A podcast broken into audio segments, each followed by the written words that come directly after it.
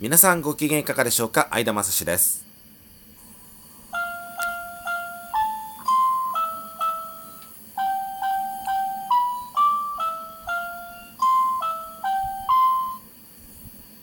この番組は本庄市在住の私相田が日々流れゆく情報の海の中から毎回テーマを拾い出して私なりに語っていきます。日刊相田正史どうぞお付き合いください。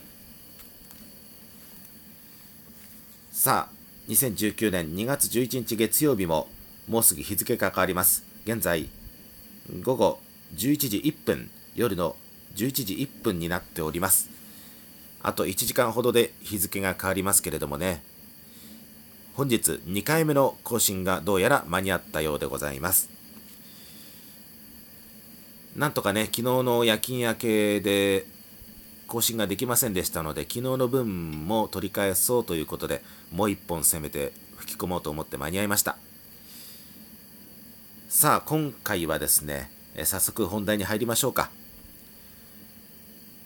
え今回はですね、コミュニティ FM がもうすぐ熊谷に開局、それから今年の夏以降で埼玉県秩父市にもコミュニティ FM の開局の動きがありますので、それをちょっと念頭に置きまして、特に秩父 FM に関して意識してお話ししてみようと思います。今回第28回は、録音番組の販売も視野に、生放送だけが全てじゃないというふうなタイトルでお届けをしてまいります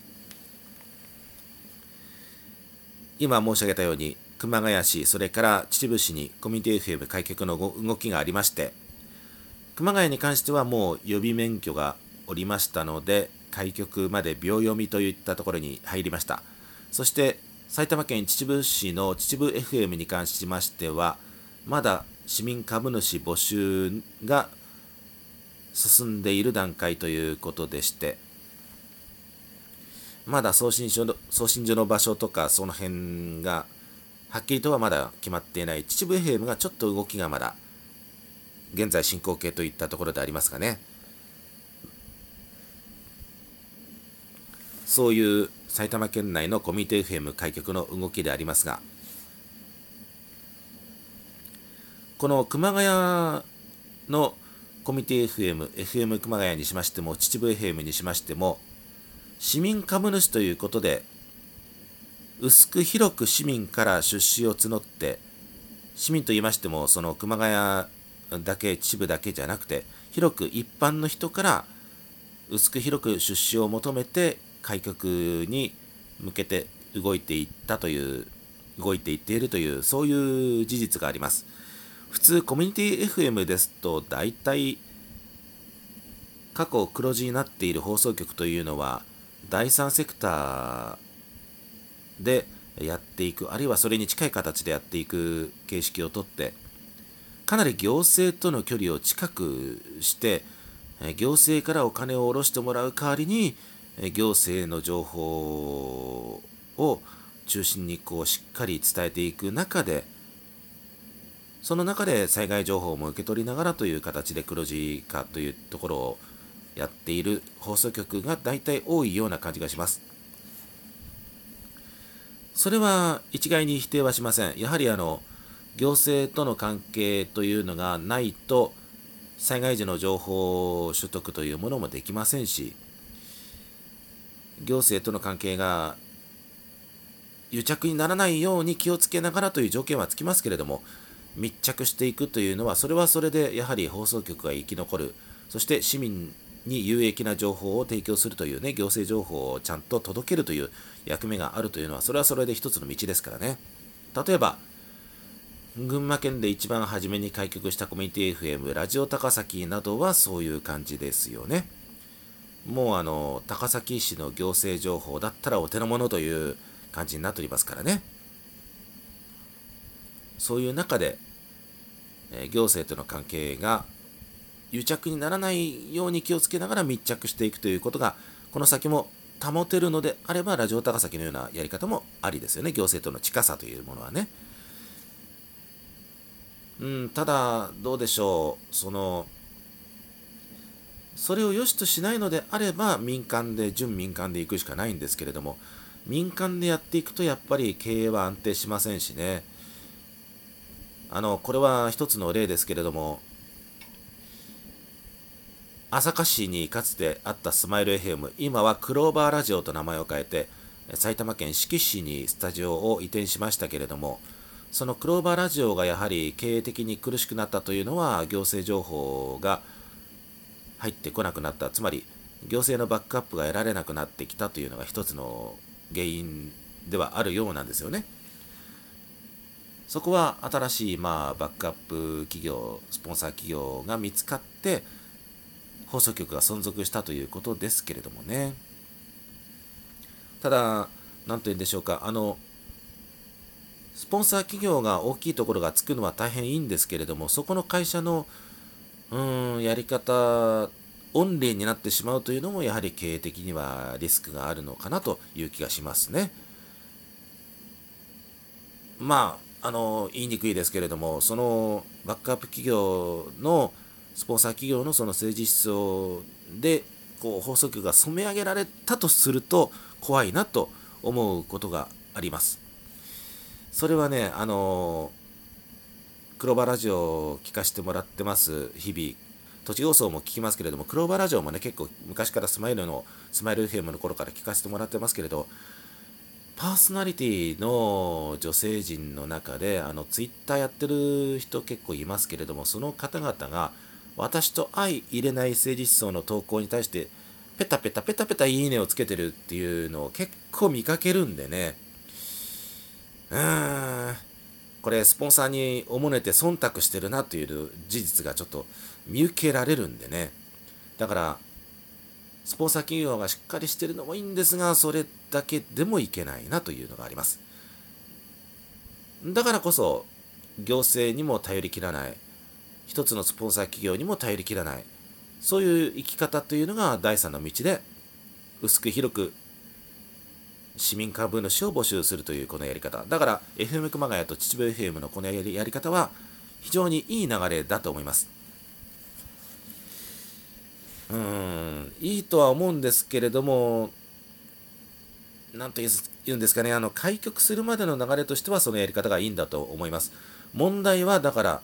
開局までこぎつけた後ですよ。後の時間でそれをちょっと語っていきましょう。ちょっと前置きが今回長くなりすぎましたけれども、残りの時間で、そのタイトルに歌ったその録音番組の販売も視野にというところでお話をしていきましょう。やはりあの、FM 熊谷も秩父 FM も山口県の FM キララでよかったですかね。そこのその番組作りのノウハウを参考にして取り入れているということで生放送が基本線ということで